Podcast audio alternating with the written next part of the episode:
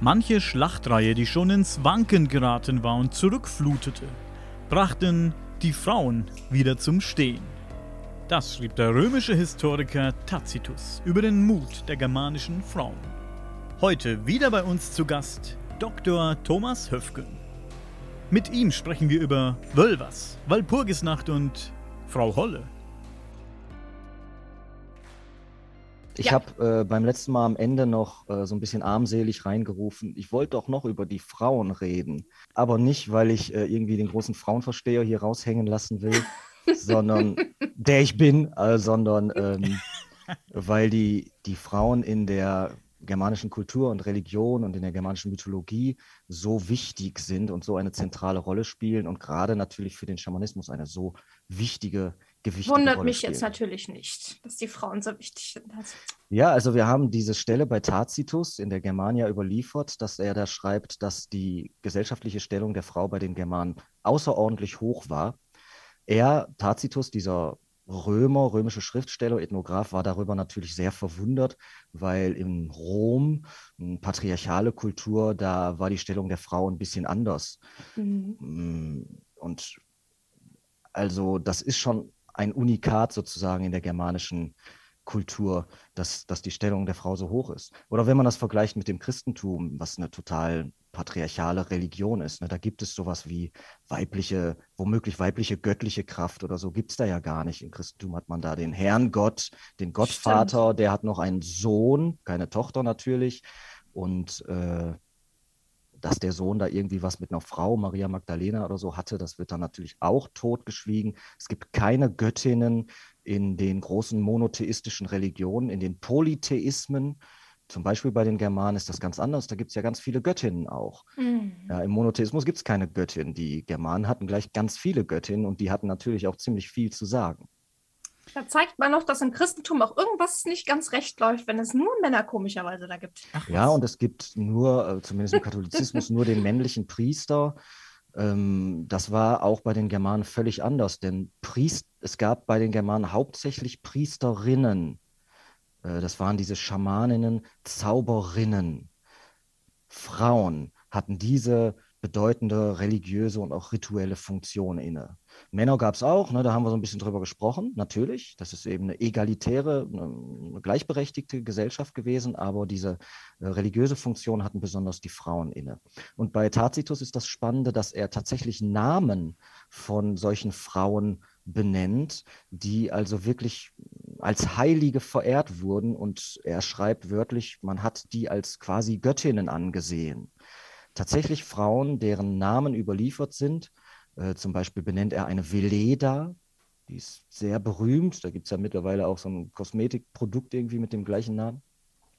Veleda ist eine ganz berühmte Seherin aus der germanischen Antike, Mhm. die wirklich sehr berühmt war, damals zu ihren Lebzeiten schon, weil sie verschiedene Sachen geweissagt hat, vorhergesehen hat, tatsächlich historisch überliefert, die dann auch so eingetreten sind. Das ist jetzt kein kein komisches Gerede oder so, sondern es ist einfach evident in den Quellen. Zum Beispiel hat sie den Ausgang des Bataver-Aufstandes vorhergesagt. Also haben sich so ein paar germanische Stämme gegen äh, die Römer zusammengeschlossen und eben einen Aufstand geprobt. Und Veleda hat den Ausgang dieser, dieses Kampfes und dieser Schlacht vorhergesagt und sie lag damit richtig. Diese Veleda, äh, überliefert Tacitus an anderer Stelle, lebte wahrscheinlich ganz zurückgezogen außerhalb der Gesellschaft in den Wäldern, in, im heutigen Nordrhein-Westfalen übrigens, das heißt in einem Turm nahe der Lippe habe sie gewohnt ganz zurückgezogen von der Gesellschaft. Manche Leute sind dann da hingegangen oder manchmal wurden die Botschaften auch nur übermittelt und sie hat dann ihre Weissagungen sozusagen wiederum über Botschafter zurückübermittelt. Und dieses außerhalb der Gesellschaft leben ist für diese Seherinnen und Schamaninnen in der germanischen Kultur ganz wichtig. Veleda ist ein Name, der überliefert ist. Albruna ist ein zweiter Name, den dieser Tacitus namentlich nennt. Auch da ist der Name schon ganz spannend. Albruna, das ist, oder Alruna, das ist die, die alles weiß oder die, die jedes Geheimnis kennt.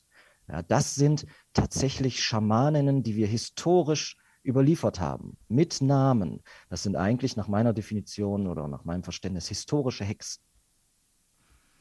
Wie haben denn diese Seherinnen ihre Weissagungen getroffen? haben die sich da in so einen Zustand versetzt? Mhm.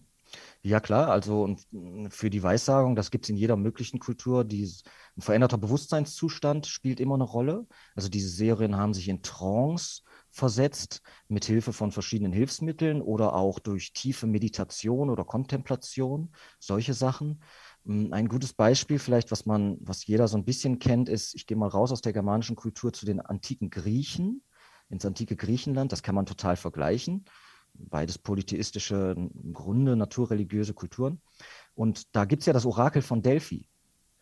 Und im Orakel von Delphi saß die Pythia, das ist die mhm. Priesterin, das kann man vergleichen mit diesen germanischen Seherinnen, so oder so ähnlich wird das gewesen sein. Die kenne ich sogar. Ja, die Pythia ist ganz bekannt und die Pythia, man überlegt, die hat auch solche äh, Prophezeiungen von sich gegeben und mh, hm, da sind Leute dann hingegangen. Ganz kurze Bemerkung in Klammern. Heute schmunzeln wir darüber so ein bisschen, ne? wenn man, da geht man irgendwo hin und zu so einem Orakel, wo so ein Medium, die Pythia sitzt, irgendwie komisch. Aber im antiken Griechenland, und die antiken Griechen waren nicht doof, ganz im Gegenteil, äh, die sind da alle hingelaufen. Jeder ist da hingegangen, weil diese Frau als eine heilige und geradezu göttliche Person angesehen wurde. Naja, und diese Pythia hat sich jetzt in diesem Orakel in einen besonderen Trance-Zustand versetzt. Man überlegt bis heute, wie hat die das gemacht? Äh, ganz populär ist die Überlegung, dass da irgendwie aus so einer Felsspalte, über der die saß, auf ihrem Dreifuß, dass da so bestimmte Gase ausgestiegen seien, die, wenn man die einatmet, irgendwie ne, das Bewusstsein verändern oder irgendwie den Geist verändern oder so. Eine andere Überlegung ist, ähm, ob die Pythia da Bilsenkrautsamen, also Samen des Bilsenkrauts, Hyascyamus niger, eine ganz stark psychoaktive Pflanze, mhm. ob sie diese da verräuchert hat in ihrem Dreifuß. Das heißt immer, die saß auf einem Dreifuß, das ist so eine, wie so ein Hocker kann man sich das vorstellen, aber der Dreifuß wurde als Räucherschale in der Antike benutzt. Und äh, es gibt die Überlegung, dass sie da Bilsenkrautsamen geräuchert hat und die also ganz stark psychoaktiv, psychedelisch wirken. Ähm, sie ist eine Dienerin des Apollon, des Gottes der ah. Weissagung und des Dichtens. Und dieser Apollon wird auch Apollinaris genannt. Äh, äh, nicht der Apollon, äh, das Bilsenkraut wird auch Apollinaris genannt. Also das Bilsenkraut steht in Verbindung mit Apollon, von dem die Pythia eine Dienerin ist. Und wir wissen, dass im Orakel von Delphi bestimmte Bohnen eine Rolle spielten zum Orakeln. Und Hyascyamus niger, das Bilsenkraut, wird auch Saubohne genannt. Also lange Rede, kurzer Sinn. Es gibt wohl verschiedene Möglichkeiten, mit denen man sich in so einen Trance-Zustand versetzen kann. Oder so haben zumindest diese antiken Seherinnen das gemacht, um aus diesem veränderten Bewusstseinszustand heraus zu weissagen. Mhm. Wie hieß dieses, diese, diese Samen, diesen vom Bilsenkraut? Bilsensamen, sagst du? Das ist Bilsenkraut, genau. Okay. Hyascyamus, die Saubohne, genau. Ich, ich frage, das, für, ich frage das, für einen Freund. Natürlich. Hey, da muss man wirklich sehr aufpassen. Ähm, also diese Bilsenkraut, das ist ein Nachtschattengewächs. Und Nachtschatten, also das legt wirklich den Schatten ja. über die Seele und den Geist. Damit muss man wirklich umgehen können. So eine Pythia in der Antike, die konnte damit umgehen. Wenn heute jemand damit irgendwie ein bisschen nachlässig rumprobiert und so, dann sollte derjenige wirklich sehr aufpassen. Ein kleines mahnendes Beispiel. Ähm, äh, der berühmte Theosoph Karl Kiesewetter hat mit solchen Sachen herumprobiert, auch mit Hexensalbe rumprobiert und da war auch Bilsenkraut drin und er ist bei einem solchen Selbstversuch gestorben. Ja. Also da muss man wirklich aufpassen. Deswegen sagte ich eingangs ja vor im kurzen Vorgespräch auch schon, wenn jemand äh, für sich für solche Sachen interessiert, dann sollte er zu jemandem gehen, der sich damit auskennt. Und naja, ins antike Griechenland kann man jetzt schlecht reisen, aber ähm, da muss man im Zweifel auch mal einen anderen Kontinent besuchen, wo solche Sachen seit Jahrhunderten und seit Jahrtausenden kulturell verwendet werden, weil wir haben das in unserer Kultur verloren. Deswegen weiß niemand so ganz genau, wie man damit umgehen soll. Aber die antiken Seherinnen und die antiken, so diese Veleda und, und Albruna und es gibt noch ganz viele andere Namen, Wölvas nannte man die eigentlich, diese mhm. Seherin Wölva, da können wir gerne gleich länger drüber reden, die haben diese Bilsenkrautsamen die die antike Pythia in Griechenland benutzt hat. Die haben die germanischen Serien auch benutzt. Wir haben nämlich Grab, Gräberfunde, ähm, und Bestattungsbeigaben hat man darin gefunden. Das sind Seherinnen, die begraben wurden und denen hat man Hände voll mit Bilsenkrautsamen ins Grab gelegt. Also wir wissen ziemlich sicher, dass die germanischen Seherinnen hier das auch so gemacht haben. Ja. Warum haben Sie denen das da in die Hände mitgelegt, damit Sie Ins, auf ins, der anderen Seite noch nutzen können? ja, genau, genau, ins Grab mitgelegt. Äh, bei unserem letzten Gespräch, Gespräch hatten wir auch solche Fragen schon. Da habe ich auch, im Nachhinein denkt man dann immer, ah, ich hätte noch so viel sagen können. Hm. Ja, genau. Warum gibt man Grabbeigaben? Naja, weil äh, die, das ist, das ist ja verbunden mit einer Jenseitsvorstellung. Auf de, also auf der anderen Seite geht es weiter. Und äh, wenn man die, diesen Leuten dann irgendwas mitgibt, mindestens ein paar Schuhe oder so, oder eben m, magische Requisiten und Zaubermittel, wie dieses Bilsenkraut zum Beispiel, dann können die auf der anderen Seite auch noch weiter zaubern. Ah. Ne, dann geht es weiter. Und das kann aber auch gefährlich sein. In der germanischen Mythologie ist immer wieder die Rede von sogenannten Wiedergängern. Also Leute, die sind gestorben, die sind auch beerdigt worden und so weiter. Und dann kommen die aber, so die Sage, aus dem Grab, aus dem Jenseits zurück und bedrängen womöglich die noch Lebenden. Das ist also auch eine sehr gefährliche Sache. Diese Wölvas hatten bei den Germanen, die Seherinnen, Wölvas genannt, hatten einen Zauberstab, alle. Der Name Wölver heißt eigentlich Zauberstab. Ähm, Also Wölver, noch Was einmal, war ist, das für ein Stab? War der aus Holz dann oder war es irgendwie was bestimmt, ein bestimmter Stein? äh, der war aus Metall, aus Eisen Ah. war der.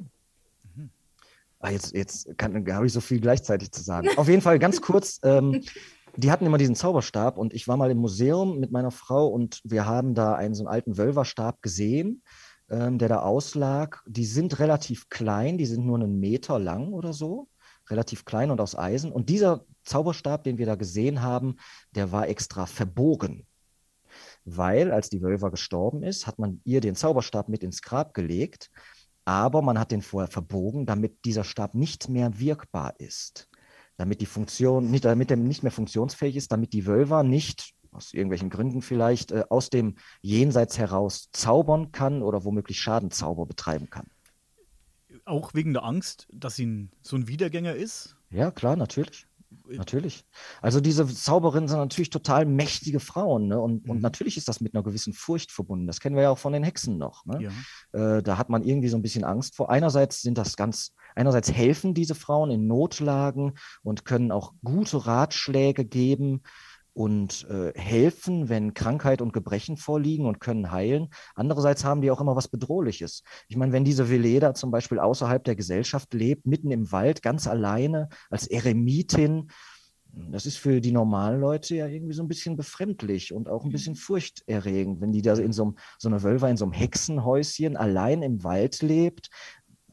Überlegt man sich zweimal, ob man da hingeht. Nur wenn es einen guten Grund gibt, geht man dahin. Ich habe ähm, gelesen über diesen Stab, Ja, dass er im Falle dieser Wölver den, die Macht über das Übernatürliche symbolisiert. ja, ja. Ja, man hat viel überlegt äh, über die symbolische Bedeutung dieses Stabes. Ähm, viele haben überlegt, ob es den Weltenbaum darstellt. Ähm, der Stab selbst als Weltenbaum, den also die Wölver in den Händen hält. Andere haben natürlich auch überlegt, ob es sich dabei um ein Phallus-Symbol handelt, irgendwie, den die Wölver in den, das die Wölver in den Händen hält. Kann man auch überlegen. Mein, ich finde das alles relativ plausibel. Meine Überlegung ist natürlich, das ist wahrscheinlich ein, ein Schamanenstab. Das ist nämlich, also diese Zauberstäbe der Germanen sind ganz bemerkenswert. Denn im Schamanismus, zum Beispiel in Sibirien, äh, da haben die Schamanen auch solche Zauberstäbe. Die sind nicht einen Meter lang, die sind häufig viel länger und die sind auch aus Holz, aber ist egal. Und die benutzen diesen Zauberstab als Reitvehikel. Die, äh, es gab sogar große, in Sibirien große Zauberstäbe, die hatten unten einen Pferdefuß und oben war ein Pferdekopf dran. Hm. Und das kennen wir ja fast von aus der Kindheit noch oder so, so ein Steckenpferd. Spielzeuge, das? ja, genau. Und die Schamanen in Sibirien und Schamaninnen natürlich äh, nehmen diesen Stock zwischen die Beine und reiten da drauf. Ne? Wenn die so einen Trance-Tanz oder so machen, dann reiten die auf diesem Pferd ins Jenseits. Das ist nämlich das Jenseitspferd. Für uns mag das von außen einfach ein Stock sein, der irgendwie komisch aussieht. Aber in deren Bewusstsein und Weltvorstellung repräsentiert oder symbolisiert dieser Stock das Schamanenpferd, auf dem man ins Jenseits reitet. In allen schamanischen Kulturen spielen Pferde eine ganz große Rolle, bei den Germanen auch. Das achtbeinige Pferd Sleipnir und dieser Schamanenstab scheint mit dieser Vorstellung verbunden zu sein. Und noch ein weiteres Beispiel, kurz, aus dem Himalaya. Die nepalesischen Schamanen, die Jankris, haben einen Zauberstab, der ist relativ klein, der ist vielleicht hm, 20, 30 Zentimeter oder so groß. Der wird Furba genannt. Den haben die Schamanen in der Hand, wenn sie in Trance gehen. Und das ist bei denen so eine Art Geisterdolch. Also die reisen in diese Anderswelt, ins Jenseits, in Trance, im veränderten Bewusstseinszustand und ähm, kämpfen ja gegen krankmachende Dämonen oder sowas. Und na, ich sag mal ein bisschen salopp, wenn denen einer da in die Quere kommt, dann haben die einen Geisterdolch in der Hand, mit dem die diesen Dämonen erlegen. Er gehört so ein Druidenstab, fällt mir gerade auch noch ein. Kennt man auch irgendwie erst im mhm. Gebrauch. Ist es, gehört es mit dazu, so ein Druidenstab? Wahrscheinlich gab es diese Stäbe in allen möglichen Kulturen. Die mhm. Kelten werden sowas auch gehabt haben. Bei den Griechen wissen wir es auch. Äh, Hesiod hat so einen Stab bekommen, einen lorbeerbekränzten Stab, mit dem er Weissagen kann. Ähm, der Asklepios-Stab, der bis heute ja auch auf diesem Apothekensymbol noch ist, um den so eine Schlange gewunden ist. Äh, das ist ein, ein, genau solcher Zauberstab. Selbst im Alten Testament, glaube ich, das weiß ich dann immer nicht so genau, heißt es doch, dass ich weiß nicht, da wird aus, dem, aus der Schlange wird dieser Stab. Ja. Im Grunde ist das alles das gleiche Symbol. Wir kennen das ja noch aus Herr der Ringe und so. Gandalf hat einen Stab, äh, das ist der Zauberstab, den gibt es. Den hat sich nicht irgendwann irgendjemand ausgedacht, so ein romantischer Dichter oder so, sondern wir haben die antiken, die Jahrtausende alten Überlieferungen, dass es diese Stäbe gab. Und darf ich eine, eine Information noch sagen, die ist mir ganz wichtig. Wir reden ja über diese Stäbe, ich habe es gerade schon angedeutet. Ich muss das noch einmal betonen. Die germanischen Seherinnen, die haben Namen, ja, die haben wir ja historisch überliefert, und fast alle von diesen Namen sind gar keine Eigennamen. Mhm keine persönlichen Individualnamen, sondern das sind eigentlich Berufsnamen. Zum Beispiel Wölva leitet sich ab von altnordisch Wolre und das heißt Stab. Wir haben eine historische Überlieferung von einer Seherin, die heißt Ganna. Und äh, das Wort, das dem zugrunde liegt, heißt Gandre, das heißt Stab. Wir haben noch eine andere Seherin, die heißt Valuburga, über die reden wir bestimmt gleich nochmal ein bisschen. Valus heißt Stab. Deswegen, diese Frauen waren Stabträgerinnen. Sie hatten den Zauberstab als Zeichen ihres Berufsstandes, aber sie haben damit auch gezaubert. Und Gandalf, den wir aus Herr der Ringe kennen, der heißt, der Name wörtlich übersetzt heißt Gandre heißt Stab und Alf heißt Elfe, Elbe. Eigentlich ist Gandalf dem Namen nach ein Stabalbe, eine Stabelfe. Nur dem Namen nach, etymologisch nach. Cool. Wenn wir jetzt bei Gandalf sind, ähm, gibst du dieser Wölver ein männliches Pendant oder wären das dann die Schamanen? Die Wölvers, ich, ich interpretiere die Wölvers selbst auch als Schamaninnen. Mhm. Auf jeden Fall. Okay. Männliche, männliche Pendants, ja, die gab es bestimmt. Allerdings ist das, über die haben wir beim letzten Mal so ein bisschen mehr geredet. Das sind diese Männer, die sich aus rituellen Gründen in diese, in diese Fälle hüllen, die Berserker und die Ulfhetna, die Werwölfe. Das ist wahrscheinlich am ehesten noch dieses Äquivalent dazu. Wobei wir auch von den Wölvers wissen, dass die sich äh, in Tierfälle mit Tierfällen hm, be bekleidet haben. Die hatten, also es gibt eine Überlieferung, das ist so eine Saga, da heißt es, die Wölvers hatten einen Mantel an, mit, der mit Katzenfell gefüttert war. Und die hatten auch Handschuhe und eine Mütze auf und so, alles aus Katzenfell, weil nämlich die Göttin dieser Seherinnen, dieser Wölvers, die wahrscheinlich Freya war. Und Freya hat, äh, ist mit den Katzen assoziiert und äh, ihr Wagen wird von drei Katzen gezogen, dreimal schwarzer Kater, ne? da kommt wahrscheinlich das mit diesen Hexen her. Und äh, die hatten also auch diese Fellmaskierungen und Fellverkleidungen. Das gab es bei den Männern, bei den Berserkern, Ulfhetner und so, und bei den Frauen gab es das auch. Das ist wahrscheinlich das Pendant dazu.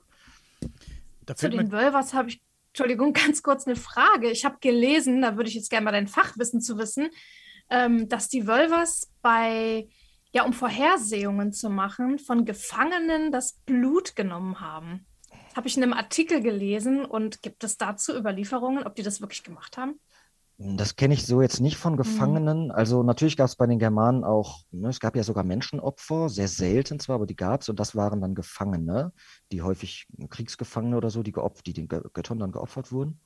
Äh, das, was du jetzt da fragst, kann ich, weiß ich so konkret nicht. Was ich mhm. aber weiß, ist, dass Blut in sehr vielen religiösen und schamanischen Ritualen auch bei den Germanen eine ganz zentrale Rolle spielte. Denn die Runen, ja, die haben Runenzauber betrieben, diese Leute. Und Runen werden geritzt, das sind magische Symbole, das ist nicht nur einfach ein Zeichen, sondern das hat eine magische Bedeutung, die dahinter steckt. Und diese Runen wurden mit Blut belebt oder mit roter Farbe. Man hat auch Ocker oder Rötel, einfach Erdfarbe genommen. Seit der Steinzeit gibt es solche Überlieferungen. Aber man hat die auch mit, äh, mit Blut magisch belebt. Ne? Ist ja klar, das ist irgendwie Lebensstoff. Und äh, wenn ich diesen Lebensstoff, dann schneide ich mich selber womöglich und reibe das auf diese Rune, die dadurch so lebendig wird, wie, ne, wie, ich, wie ich lebendig bin. Also magische Dinge werden häufig mit Blut belebt. Das gibt es schon.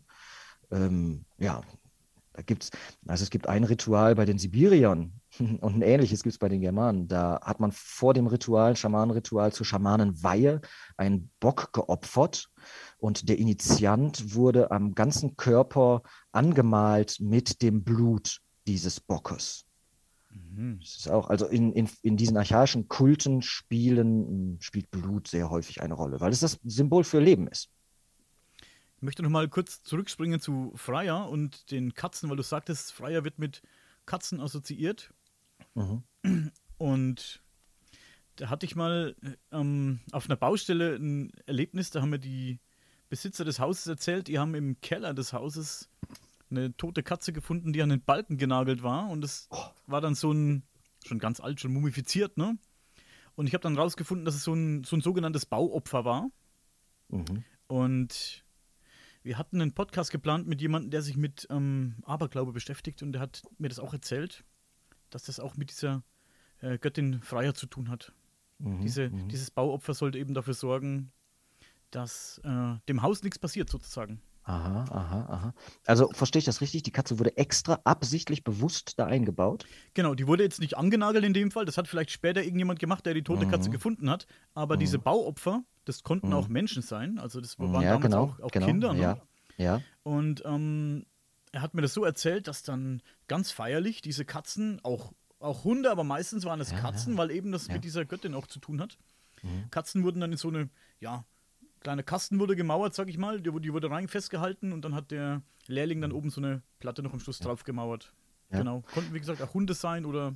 Ja, also mit Katzen und Hunden und so weiß ich das jetzt gerade nicht. Und das ist immer, vor, immer gefährlich, wenn man heute so versucht, sowas zu rekonstruieren und so. Wie gesagt, da muss man Ahnung von haben. Aber ähm, wenn die Germanen ihre Häuser gebaut haben, dann Ah, das kann ich jetzt nicht alles erzählen. Dann, es war immer ganz wichtig, wo dieses Haus gebaut wurde, weil da natürlich Naturgeister lebten an diesen Orten. In, in Island äh, geht man ja heute noch davon aus, wenn man irgendwo irgendwas baut, äh, dann wird ja vorher eine solche Seherin oder sowas ähnliches auf jeden Fall befragt, ob da noch irgendwie Naturgeister leben oder so, wenn man eine Autobahn bauen will oder eben ein Gebäude. Ähm, und die Germanen haben, das weiß ich nicht ganz genau, muss ich ein bisschen aufpassen, was ich sage, unter ihren Häusern, das ist fast genau die gleiche Geschichte, ähm, Leute auch bestattet. Oder, na, wie war das denn? Ich habe das vor kurzem noch gelesen. Es wurde sogar unter dem, unter dem Eingangsbereich, unter der Türpforte, war häufig ein, wurde jemand bestattet, der äh, ein, ein Ahne, also der besonders mächtig war der dann dafür gesorgt hat, dass das Haus äh, gesegnet ist und dass keine bösen Geister über diese Türschwelle eintreten können. Und das muss man sich vorstellen. Unter der Türschwelle wurde jemand bestattet und zwar nicht liegend, sondern quasi aufrecht stehend. Das heißt, man muss ein zwei Meter tiefes Loch oder so gegraben haben, da den Leichnam reingelegt und zugeschüttet. Und ja, der war dann da begraben. Heißt das, es muss dann, genau wenn du planst, ein Haus zu bauen, jemand gestorben sein, zufällig, oder wurde da jemand es kann sogar sein, dass die, dass die Gebeine mitgenommen werden. Ne? Das kann sein, dass da jemand ein- und ausgegraben wird. Das gibt es tatsächlich. Äh, weil, das, weil das der Ahnengeist ist, der am mächtigsten ist. Also in, bei den Germanen, man weiß ja nicht so viel leider, weil die Quellenlage schwierig ist. In Nepal gibt es das bis heute.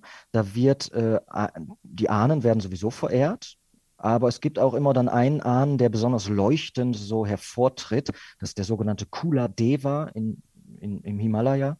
Ähm, und die Germanen werden sowas auch gehabt haben. Einen besonderen Ahnen, den man, den zum Beispiel der Schaman oder die Wölver dann, wenn die in Trance sind, ansprechen, stellvertretend sozusagen für alle anderen. Mhm.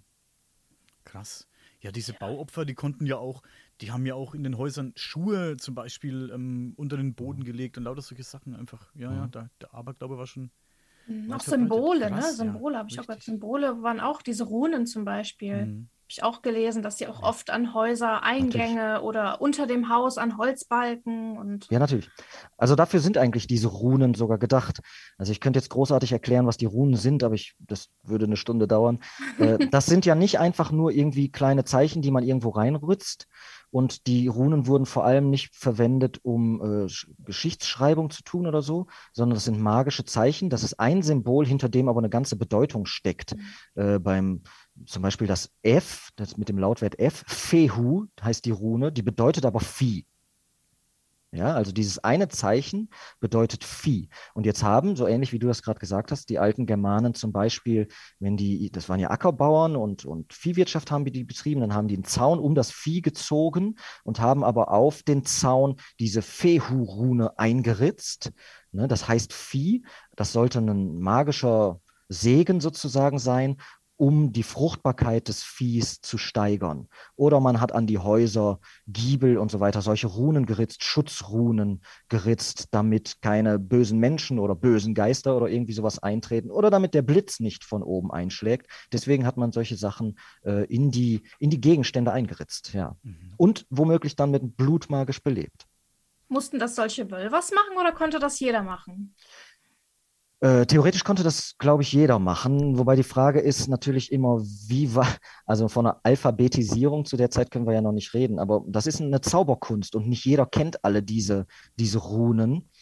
Hm, das weiß ich nicht ganz genau, wie weit das, wie weit diese, diese Fähigkeit und diese Kunstfertigkeit sozusagen, magische Kunstfertigkeit verbreitet war, aber theoretisch konnte es jeder machen. Es gibt auch dann doch relativ profanere äh, Ritzungen, wo es dann einfach heißt, äh, steht dann ein so ein Satz oder so und dann stand, steht darunter, XY hat diese Runen geritzt. Das sind aber keine Könige oder so, die das gemacht haben oder Seherinnen, sondern einfach Leute, von denen man sonst nichts weiß, außer dass sie da irgendwo mal was reingeritzt haben.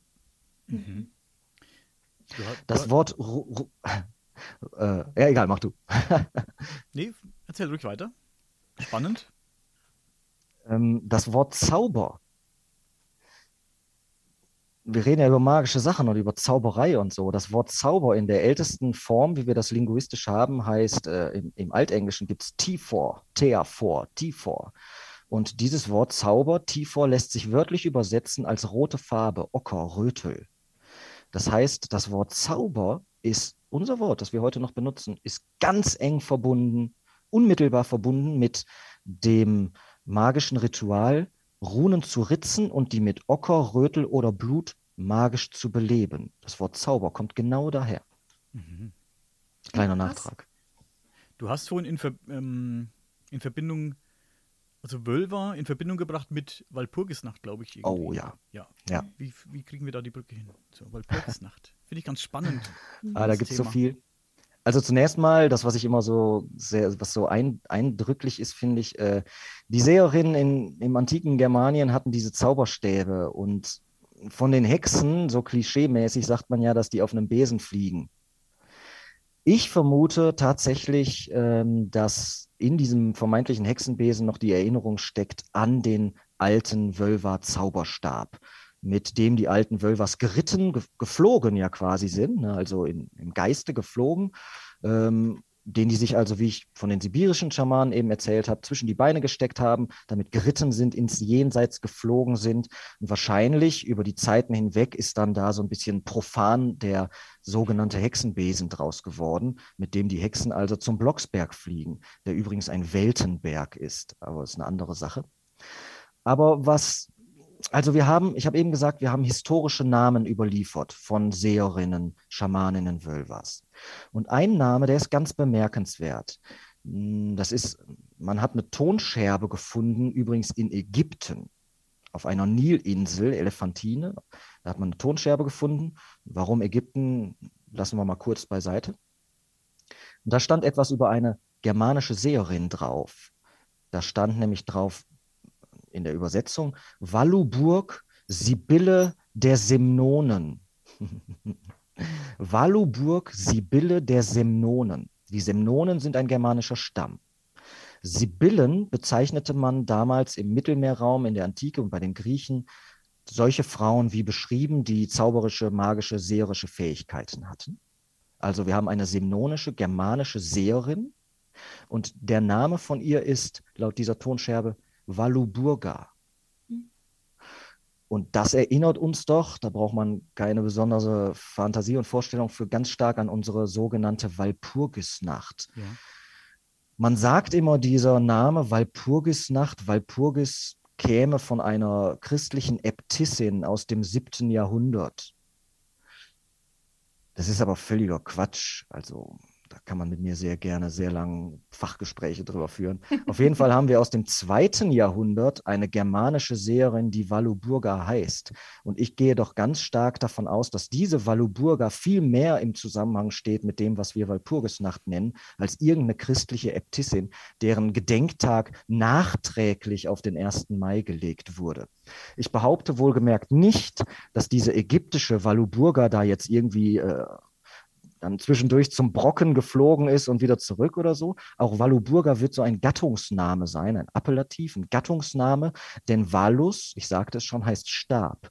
Das ist eine Allgemeinbezeichnung wieder für Frauen, die Schamaninnen sind, weil sie diese, diesen Stab haben und damit magisch, magisch tätig sind und fliegen können. Wahrscheinlich ist also die Walpurgisnacht und dieser sogenannte Hexensabbat ein ganz altes Schamanenritual wir haben aus schamanischen Kulturen überall auf der ganzen Welt gibt es die Überlieferung und bis heute wird es teilweise so getan, dass mindestens einmal im Jahr die Schamanen und natürlich dann auch ne, die normale Gesellschaft sozusagen hinterher, dass die äh, einmal im Jahr auf Berge, auf heilige Berge gehen. In Nepal ist das der Kalinchok oder in Griechenland war das der Panas. Äh, auch ganz tolle Sache. Da haben die Dionysien stattgefunden in Griechenland, die total, totaler antiker Hexensabbat sind. Auf jeden Fall gibt es das, dass man zu heiligen Bergen zieht, um da kultische, schamanische Rituale zu vollziehen. Das haben wir als Überlieferung.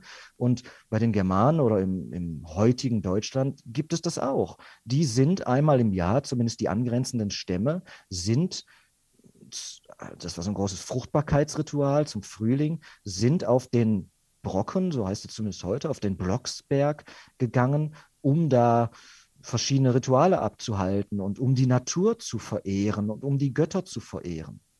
War das denn so, wie man das immer hört? Dann sind sie nackt ums Feuer getanzt und gibt es da irgendwie genauere Informationen, was da vonstatten ging? Nacktheit spielt in ganz vielen Kulten eine Rolle. Ne? Nacktheit ist ganz wichtig. Yeah. Ums Feuer. Oh, oh, ja, genau, genau. Ich lade dich herzlich ein. ähm, die Überlieferung von diesen Kulten, je nachdem, also man muss sich die Quellen ganz genau angucken. Frühneuzeitliche Quellen zum Hexensabbat sind meistens völliger Schwachsinn, weil das irgendwelche Christen geschrieben haben, die dann vom Teufel fabulieren. Wenn wir auch noch drüber reden. Aber diese archaischen Rituale, die waren, naja, total archaisch. Nacktheit und ums Feuer tanzen und so, so ähnlich kann man sich das schon vorstellen. Also im antiken Griechenland gab es diese Dionysien zu Ehren des Ekstase- und Rauschgottes Dionysos. Man sagt häufig so ein bisschen salopp, ja. dass der Gott des Weines, wobei dieser Wein wahrscheinlich mit anderen äh, Ingredienzien noch versehen war, sodass der ein bisschen heftiger ist als der Wein, den wir im Supermarkt kaufen. Und im Gefolge dieses Dionysos gab es Menschen, Anhängerinnen und Anhänger, die diesen religiösen Kultus also vollzogen haben. Und die Männer waren die Satyren, das sind Leute, die sich in Felle wiederum gekleidet haben und so wild geworden sind im wahrsten Sinne des Wortes. Und es gab Anhängerinnen des Dionysos, die waren ganz berühmt, das sind die sogenannten Menaden. Von Mania, von der Raserei, die äh, haben die härtesten Kulte vollzogen, die man sich überhaupt vorstellen kann. Die sind auch halbnackt durch die Gegend auf diesen Panas gerannt, alle miteinander, haben Trommeln geschlagen und Kimbeln geschlagen und einen Heidenlärm veranstaltet. Die hatten auch solche Stäbe übrigens, mit denen es heißt, wenn man die in den Boden gehauen hat, dann sprudelte an der Quelle Wein aus dem Boden. Das ist natürlich eine sehr gute Vorstellung. Und die waren aber wild und rasend und wütend. Das war jetzt nicht irgendwie so, äh, so eine malerische, malerisches Fest, wo alle Blümchen in den Haaren hatten. Womöglich hatten die Blumen in den Haaren. Aber die haben, das ist eine ganz berühmte Überlieferung, zum Beispiel Hirschkälber bei lebendigem Leibe zerrissen oh. und haben das Blut dann überall am Körper gehabt und haben diese Hirschkalbfälle sich übergeworfen. Es gibt auch mh, hm, ästhetische Darstellungen, wo die dann noch Schlangen in den Haaren haben. Das ist natürlich dann ein bisschen stilisiert wahrscheinlich. Aber diese Kulte waren wirklich rasend, waren wirklich knallhart, würde man heute sagen. Das waren richtige Ekstasekulte. Die sind wirklich aus sich herausgetreten, diese Leute diese Frauen, diese Menaden und die Satyren. Ganz, ganz wilde Kulte. Und äh, bei den Germanen und beim Hexensabbat und so, das wird genau die gleiche Sache gewesen sein. Es gibt einen Beinamen des Dionysos, der heißt Sabbatios. Man spricht auch von Dionysos Sabbatios. Mhm. Und es gibt die Überlegung, ob der Name Hexensabbat sich von diesem Beinamen des Dionysos ableitet, Sabbatios. Bietet sich ja an, ne? Das wäre naheliegend. Man muss natürlich überlegen, ob jetzt Griechenland und Germanien ne, und was haben die miteinander zu tun, wie haben die denn kommuniziert und so weiter. Aber äh, wie hat Goethe schon im Faust 2 gesagt, von Harz bis Hellas alles Vettern. Also es besteht natürlich eine Nahverwandtschaft.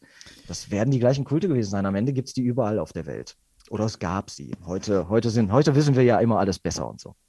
Ähm, vergiss nicht, wo du warst. Ich habe jetzt noch eine Frage, die macht mich jetzt ein bisschen verrückt. Wie kommt mhm. diese Müssen wir einen Sprung zurück machen. Wie kommt diese Tonscherbe nach Ägypten? Das weiß man nicht so ganz genau. Ähm, dass eine Möglichkeit ist, dass diese Frau entführt wurde. Und ähm, sowas hat man bei Veleda dann auch. Ähm, also es kann sein, dass sie, naja, ich, ich sage das mal so, so, so brutal sozusagen, entführt wurde. Und mm, also wenn die Römer nach Germanien eingedrungen sind, dass die, dass dann Leute mitgenommen wurden. Man weiß ja von den Römern, die haben auch Kinder mitgenommen, um die in Rom zu erziehen, um die nachher gegen ihre alten, ihre Vorfahren und so einzusetzen weil die dann noch die Sprache beherrscht haben und so. Und man hat natürlich auch Frauen geraubt. Frauenraub gab es immer. Und gerade eine Frau, die vielleicht ganz hoch angesehen, als heilig angesehen wurde, göttlich angesehen wurde, die vielleicht ja auch magische Fähigkeiten hatte, die alten Mittelmeerkulturen sind ja, haben das ja auch, das war ja auch deren Weltbild. Dann hat man die mitgenommen und hat sie vielleicht für die eigenen Zwecke eingesetzt. Die romantischere oder die positivere Darstellung wäre, sie war so wirkungsmächtig und stark, dass sie sogar, dass sie überall durch, durch, durch die Länder gezogen ist und überall gewirkt hat. Die Wölvers sind nämlich tatsächlich durch die Länder gezogen, sowas gab es auch, und sind von Haus zu Haus gegangen, um nachzufragen, kann ich helfen, was kann ich tun, kann ich den Hof segnen, so. Hm, jetzt könnte diese Waluburg bis nach Ägypten gelaufen sein. Also man weiß es nicht ganz. Ähm, jetzt habe ich gelesen, auch bei ähm, Tacitus, mhm. Von Tacitus, dass die Frauen sich damals ja gar nicht ähm, zu der Zeit sich nicht gerne gefangen nehmen lassen haben. Ähm, wer nimmt sich schon gern gefangen? Ich wollte sagen, auch, wer möchte das Sie wurden ja, auch ja. gefragt, ob sie ähm, verkauft oder getötet mhm. werden möchten, sagt, schreibt ja. Tacitus. Mhm. Und dann haben die meistens get damit geantwortet, dass sie gesagt haben, sie möchten getötet werden. Mhm. Ja klar. Ja, vor allem, wenn man Jenseitsglauben hat, so wie wir heute fürchten uns ja vor dem Tod und vor dem Sterben und ja. so, das ist ja alles ganz schlimm, wir drängen das ja weg. Aber in anderen archaischen Weltvorstellungen, das muss man unbedingt mal drüber nachdenken, da ist das ja ganz anders. Da ist der Tod ja nicht das Ende, Ne? Und deswegen ist es auch gar nicht so schlimm, wenn man stirbt. Ich meine, man verlässt natürlich seine Geliebten und so, aber die sieht man ja irgendwann auch wieder. Ja. Aber von den germanischen Frauen sind natürlich die dollsten Stories irgendwie so ein bisschen überliefert. Äh, und das Ideal sind da irgendwie die Walküren, kriegerische Frauen. Und im Nibelungenlied gibt es ja auch die kriegerischen, kämpferischen Frauen, mit denen man sich wirklich besser nicht anlegt. Und äh, die Frauen haben ja auch im Kampf, wenn, wenn, die, wenn die Germanen in, in der Schlacht waren, angegriffen wurden von den Römern oder so, dann haben die Römer manchmal ganz schön doof aus der Wäsche geguckt, weil dann kamen auf einmal da Frauen schreiend angerannt und haben mitgekämpft. Die Römer waren natürlich, das waren alles Männer im Militär. Und bei den Germanen, weil die eben nicht so militärisch organisiert waren. Und wenn die angegriffen wurden, dann haben die mit allem Mann sich gewehrt. Und eine witzige Anekdote, die wahrscheinlich wirklich so stimmt, die Frauen haben dann in einer solchen Schlacht teilweise ihre Brüste entblößt. Warum? weil Ablenkung. genau, um den Gegner abzulenken, um wirklich für Irritation zu sorgen. Und wenn dann so eine barbusige Frau auf den Römer draufläuft, da guckt der doof und wird aber in dem Moment womöglich schon erschlagen. Auch darüber hat Tacitus geschrieben. Er schreibt, manche Schlachtreihe, die schon ins Wanken geraten war und zurückflutete, brachten die Frauen wieder zum Stehen. Sie bestürmten die Krieger unablässig mit Bitten, hielten ihnen ihre entblößten Brüste entgegen und wiesen auf die unmittelbar drohende Gefangenschaft hin. Ja, genau, genau. Ja, das da sieht man mal wieder die Frauen in letzter Sekunde, ne? Auf jeden Fall, ja, genau. Ähm, Verrückte Vorstellung.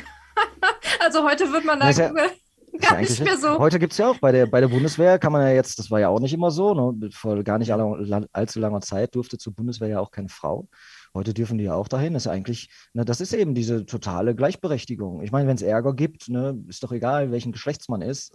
Man versucht einfach den Laden, also die Familie und die Sippe und so im, im schlimmsten Fall natürlich zu beschützen. Ne, mit ja. allem Mann dann auch. Ja. Lass uns zu was kommen, mit dem ich gar nicht so gerechnet habe, bis du es mir geschrieben hast oder mhm. uns geschrieben hast. Äh, Frau Holle. Oh ja. Ach, okay. Ähm, ja. Ich wo, wo gibt es da irgendwelche Schnittpunkte? Ich kann, mir da, ich kann mir das überhaupt nicht vorstellen. Ja, über Märchen kann man natürlich stundenlang reden. Da steckt ja. so viel drin. Märchen sind unfassbar spannend. Aber konkret zu Frau Holle, wir kennen Frau Holle aus dem Märchen ne, und ist da irgendwie dieses liebe Großmütterchen und so. Mhm. Passt gerade gar nicht zu den germanischen Frauen, die wir gerade beschrieben haben. Aber Frau Holle ist auch eine Figur aus der Sage. Ist ja ein Unterschied zwischen Märchen und Sage sind nicht das gleiche. Und da äh, ist Frau Holle gar nicht das liebe Großmütterchen, sondern es ist eine junge, auch schöne Frau, die nackt auf, an einem See badet und durchaus auch dämonische Züge trägt und durchaus auch ja, jetzt nicht gefährlich oder bedrohlich sein kann, aber äh, naja, dämonischen Charakter eben hat. Frau Holle, und das ist, ist eigentlich so eine Forschungsfrage, aber das wird jeden doch so ein bisschen interessieren. Frau Holle ist, und das hat man, ist noch gar nicht ganz so lange her, definitiv herausgefunden, eine germanische Göttin. Das ist ganz wichtig. Hm, Frau Holle, früher hat man immer gesagt, auch in der Forschungsliteratur, ach, Frau Holle, die haben doch die Brüder Grimm erfunden und die ist nicht älter als irgendwie ein paar hundert Jahre oder so. Mittlerweile weiß man aber, dass es sich um eine germanische Göttin handelt. Übrigens eine Göttin der Seherinnen und der Wölvers wahrscheinlich. Ähm, und es gibt, also diese Frau Holle ist in ganz Deutschland unter anderen Namen noch bekannt es gibt, je nachdem, wo man sich regional aufhält, gibt es Figuren, mythologische Figuren, die immer ungefähr die gleiche Funktion haben. Das ist also Frau Holle in Hessen nennt man die. Woanders heißt diese selbe Figur Herke. Oder äh, im Süddeutschland spricht man auch von der Perchta oder Bertha. Wir haben beim letzten Mal kurz über diese Perchtenläufe geredet, ja. diese sehr archaisch animalischen Rituale bis heute. Perchta, das ist wahrscheinlich, nein, nicht wahrscheinlich, es, es ist nahezu evident. In der Wissenschaft muss man immer aufpassen, es kann immer eine neue Erkenntnis kommen. Aber jetziger Forschungsstand ist, dass Bertha Perchta Frau Holle ist. Und wenn man nach äh, Norden, Norden Deutschlands geht oder Nordostdeutschland, dann hat diese Frau Holle auf einmal einen Namen wie, wird sie genannt, Frau Gode oder auch Frau Wode. Und Frau Wode, da kennt sich, also jeder, der sich ein bisschen mit der germanischen Mythologie auskennt, wird da hellhörig, weil wir haben ja den Wode, den Wotan. Mhm. Das ist der germanische Göttervater. Im Norden heißt der Odin. Und dieser Göttervater hat eine Frau, das wissen wir auch aus der Edda und so, da heißt die Frick. Aber in Deutschland, im heutigen Deutschland, wurde sie genannt Frau Wode. Das, denn Frau Holle ist die Göttermutter. Frau Holle ist Frick. Sie ist die Gemahlin von dem Göttervater Odin Wotan. Frau Wode. Ganz wichtige Sache. Und das heißt, wir haben bei Frau Holle eine, eine germanische Göttin, die viele, viele hunderte von Jahren und bis in diese Eisenzeit und die Antike sich zurückverfolgen lässt. Das ist eine ganz wichtige Sache. Ich habe ähm, in einem Bericht gesehen, dass ein Haus gefunden wurde, wo unter dem Haus ein Brunnen war und in diesem Brunnen mhm wurde ein Kinderskelett gefunden und dass man so vermutet, diese Geschichte mit dem Brunnen ins mhm. Jenseits zustande kam. Und das auch von den Germanen dann? Mhm. Oder? Müsste ich mir den Fall ganz genau angucken. Auf jeden Fall wissen wir genau, der Brunnen ist natürlich mit Frau Holle verbunden.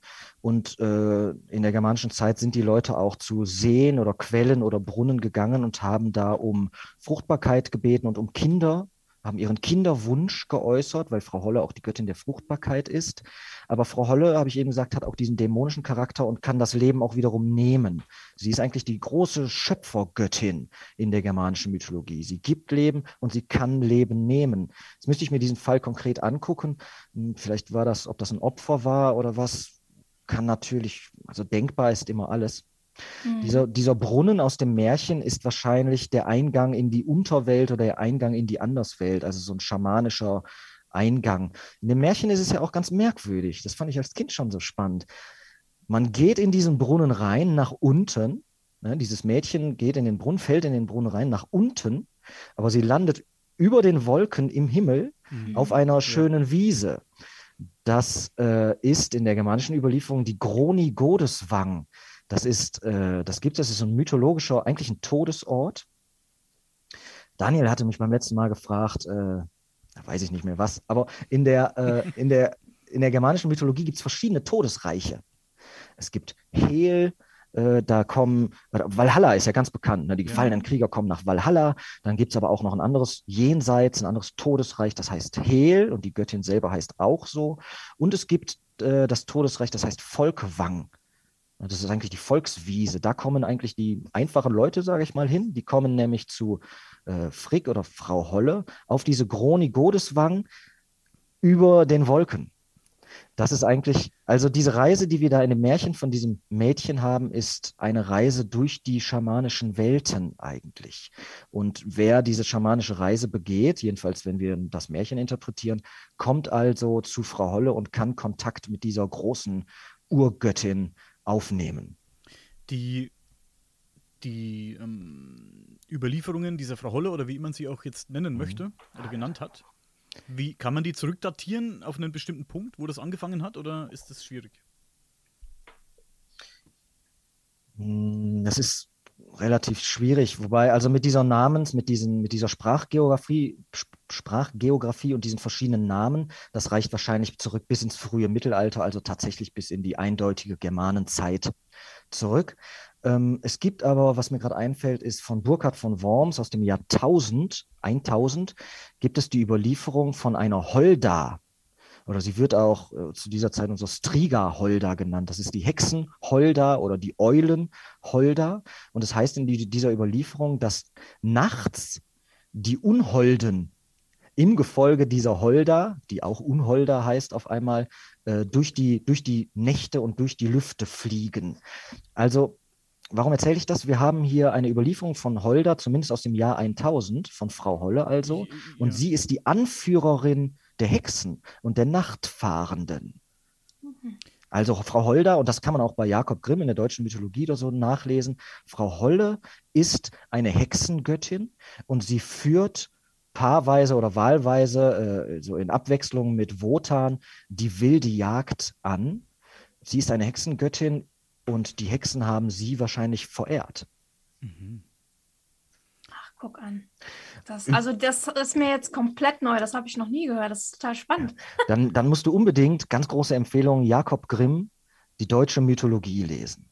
Okay. Also das sind drei Bände, ich, äh, ich, ich, wenn ich gefragt werde, was, was für drei Bücher möchte ich auf eine einsame Insel mitnehmen, dann sage ich immer drei Bände deutsche Mythologie von Jakob Grimm. Was Quatsch ist, ich würde wahrscheinlich drei andere Bücher mitnehmen, aber, aber das ist wirklich ein monumentales altgermanistisches Werk. Das muss man sich einfach reinziehen, wenn man sich für sowas interessiert. Da steht alles drin.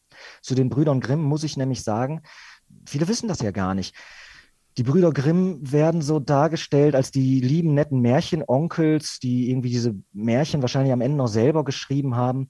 Also erstens, sie haben diese Märchen natürlich nicht selber geschrieben, sondern sie haben die gesammelt. Ja, teilweise sind das Überlieferungen, die bis zu sechs bis, bis zu äh, 6000 Jahre alt sind. Das hat man mit phylogenetischen Methoden neuerdings herausgefunden. Ich habe mich so wahnsinnig darüber gefreut, weil ich mir seit Jahren den Mund fusselig rede, dass diese Märchen doch so alt seien. Ne? Und jetzt haben wir aber tatsächlich die Evidenz, jetzt haben wir den Beweis, diese Märchen, auch die wir aus von den Brüdern Grimm kennen, wurden teilweise in proto-indoeuropäischer Ursprache überliefert, sind 6000 Jahre alt, womöglich noch älter. Das ist das, was wir datieren können. Und diese Märchen, ja, die reichen bis zu den Germanen und bis zu den alten Europäern am Ende noch. Das ist, das, das, das ist ein Weltkulturerbe. Märchen sind nicht nur, also man sollte seinen Kindern Märchen vorlesen, auf jeden Fall, aber das sind nicht Kindergeschichten oder so, sondern es ist ein echtes Weltkulturerbe. Und die Brüder Grimm haben diese Märchen gesammelt. Deswegen sind die Brüder Grimm eigentlich Helden sozusagen, auf jeden Fall Forschungshelden, weil die haben eine unfassbare Arbeit geleistet. Diese Märchen sind ganz, ganz alt, und jetzt habe ich den Faden verloren. Was wollte ich noch? Ach ja, die Brüder Grimm. Die Brüder Grimm sind Wissenschaftler. Das sind Philologen und Volkskundler und Altertumskundler. Die haben ja nicht nur diese Bärchen rausgebracht, sondern die haben ganz viele andere Bücher noch geschrieben mit Forschung. Also diese deutsche Mythologie zum Beispiel. Sie haben Analysen geschrieben von verschiedenen Elfenmärchen. Oder ich meine, sie haben das, das deutsche Wörterbuch und die Grammatik herausgebracht. Die Brüder Grimm sind die Gründungsväter der Germanistik. Sie haben eine Fachdisziplin, die man bis heute studieren kann. Ich habe die studiert mit mal mehr, mal weniger Freude. Äh, ich, lie ich, bin, ich liebe die Germanistik. Die Grimmsche Germanistik liebe ich. Das sind die Leute, die haben die Germanistik erfunden und sind Wissenschaftler. Ganz, ganz wichtig. Das sind nicht einfach nur Märchenonkels, die irgendwie schöne, äh, schöne Geschichten erzählen oder so. Das sind sehr ernstzunehmende Leute. Ja. Ich hätte noch äh, jede Menge Fragen, aber leider sitzt uns die Zeit ein bisschen im Nacken jetzt. Wir sind am Natürlich. Ende angekommen sozusagen. Wir sind am Ende sozusagen. Schon wieder so schnell, Mann. Ja. War sehr spannend auf jeden Fall. Vielen Dank, dass du hier warst. Sehr, sehr gerne. Lass uns noch fünf Minuten quatschen. Du bleibst bitte noch dran. Ja. Und wie immer für die Zuhörer und für die Zuschauer sage ich vielen Dank fürs Zuhören und Zusehen. Bis zum nächsten Mal. Tschüss. Ciao.